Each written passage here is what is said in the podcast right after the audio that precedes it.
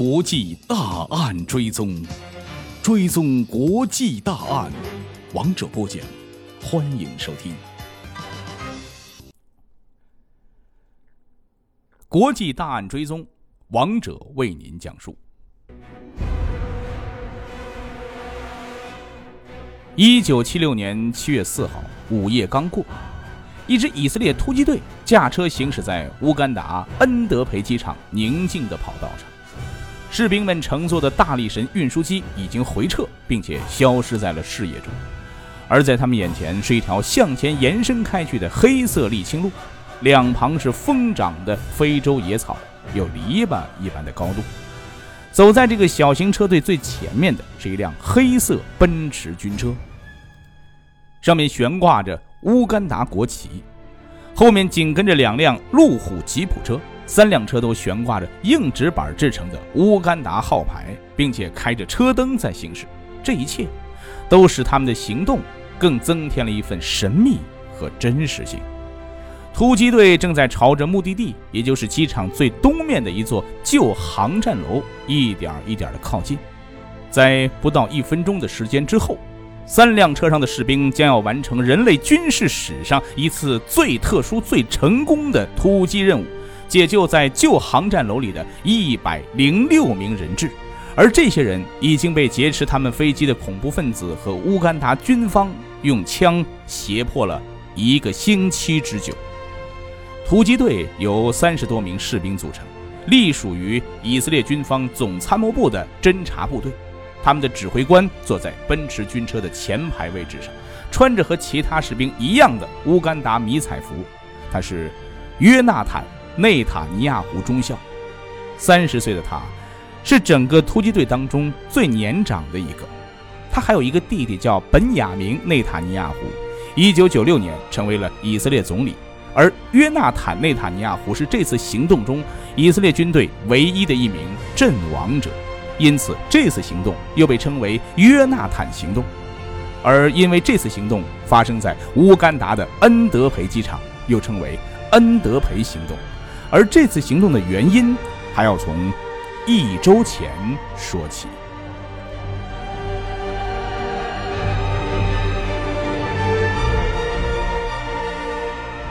恩德培行动第一部分：劫机事件。在恩德培行动一周之前，也就是一九七六年的六月二十七号，法国航空幺三九航班从希腊雅典起飞，预定降落在法国巴黎。大约在飞机从雅典起飞的十分钟之后，也就是当地时间的十二点三十分，飞机被一伙恐怖分子劫持了。他们命令机组人员将飞机飞往利比亚的班加西。飞机降落到班加西之后，一名女性人质被允许离开飞机。当飞机正在补给燃料时，这架空中客车 A 三零零突然脱开了输油管，强行起飞。此时飞机刚在班加西停留满七个小时，在次日的凌晨三点十五分，飞机降落在了乌干达的恩德培国际机场。劫机者共有十人，其中八人是巴勒斯坦解放组织成员，其余两人是德国恐怖组织巴德尔麦因霍夫集团的成员。显然，他们是经过了事先的策划，这是一次有组织、有预谋的恐怖活动。而且，他们得到了当时的乌干达政权和其首脑亲巴勒斯坦的总统独裁者伊迪阿明的支持。在上个世纪的七十年代，巴勒斯坦恐怖组织在国际上是属于赫赫有名的狠角色，并不亚于后来的基地组织。而当时的乌干达独裁者阿明，用前以色列总统梅厄夫人的话来形容，阿明是个疯子。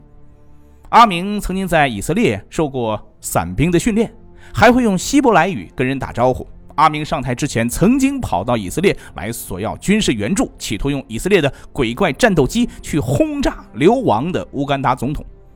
以色列拒绝了这个独裁者异想天开的计划，于是阿明回头就投奔了卡扎菲，并且与特拉维夫断绝了外交关系，而这。对于飞机上的人质来说，在乌干达显得是更加的危险。恐怖分子在飞机上要求以色列人和犹太人站成一排，其他国籍的乘客站成另一排。之后，劫机者释放了大多数的人质，只留下了以色列人和犹太人，共一百零五人。显然，这次行动是针对以色列的。这些劫机者的首领是德国人，他叫做威尔弗雷德·伯泽。他们提出的条件是释放关押在以色列的四十名巴勒斯坦人和其他十三名分别被肯尼亚、法国、瑞士和德国拘留的从事恐怖活动的嫌犯。人质被扣留在了机场的旧航站楼。这期间，乌干达总统伊迪阿明还亲自看望人质，并且宣称会保障所有人质的安全。但是劫机者却威胁说，如果以色列当局不按照他们的要求释放四十名巴勒斯坦囚犯的话，他们将会杀死所有这些人质。在释放了部分非以色列乘客的时候，还发生了一个插曲。首先是这架航班幺三九航班的机长米歇尔巴科通知劫机者说，他将拒绝离开。因为保护所有乘客，包括依然滞留在恩德培的犹太乘客，是他应尽的职责。而其他的机组成员，包括大多数的空乘服务人员，也都放弃了获得自由的机会。不过遗憾的是啊，当这次事件结束之后，他们回到巴黎，巴科却遭到了他所在的法航的上司的严厉的斥责，并且被停职了一段时间。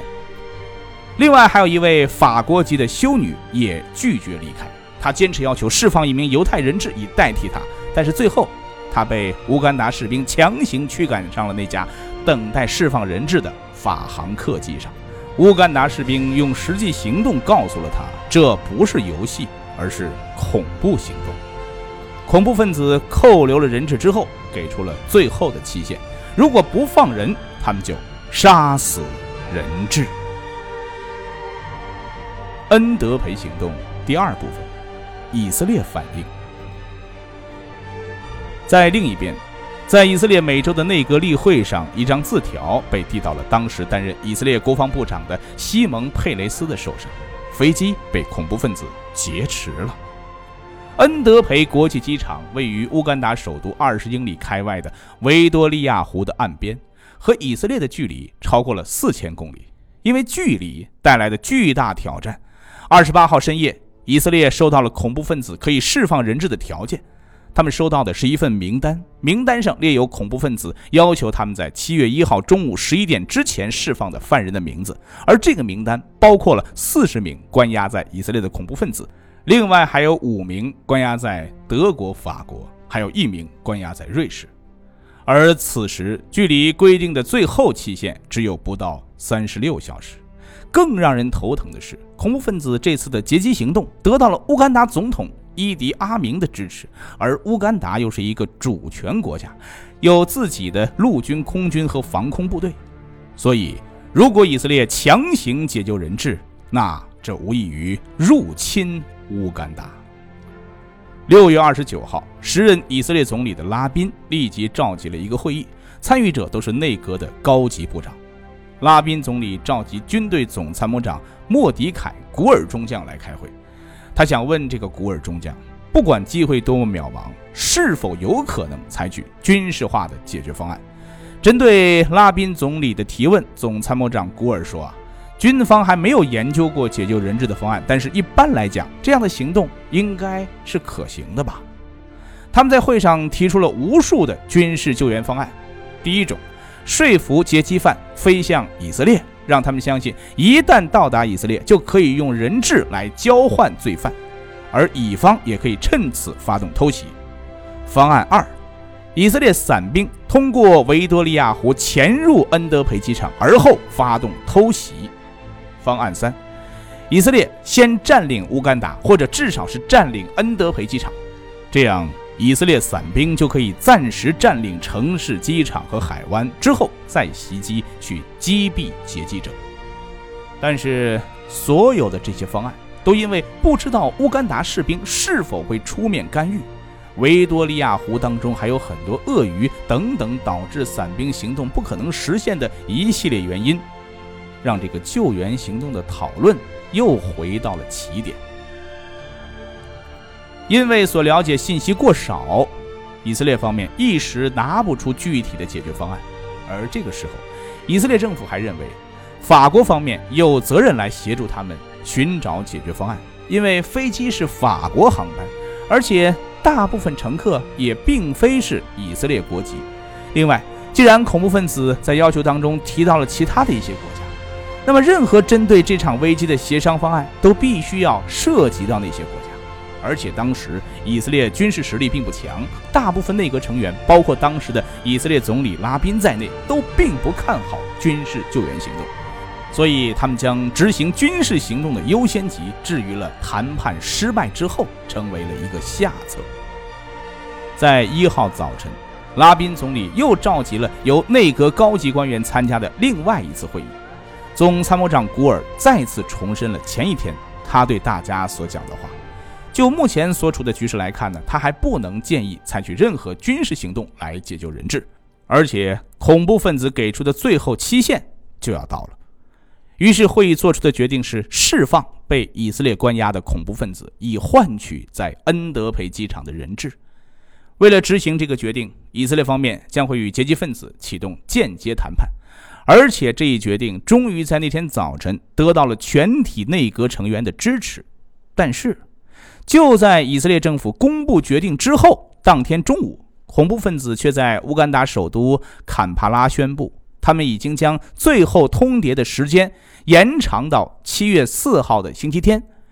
延期的原因是什么呢？是因为乌干达总统阿明需要参加非盟的一个会议，七月四号才能返回。而恐怖分子希望以色列政府与他们谈判的时候，乌干达总统阿明要在场。于是。多出来的这三天时间，就给了以色列政府改变部署和实行军事行动的准备。军方立刻去分析情报，开始做准备。那么，军事行动能成功吗？国际大案追踪，下集讲述。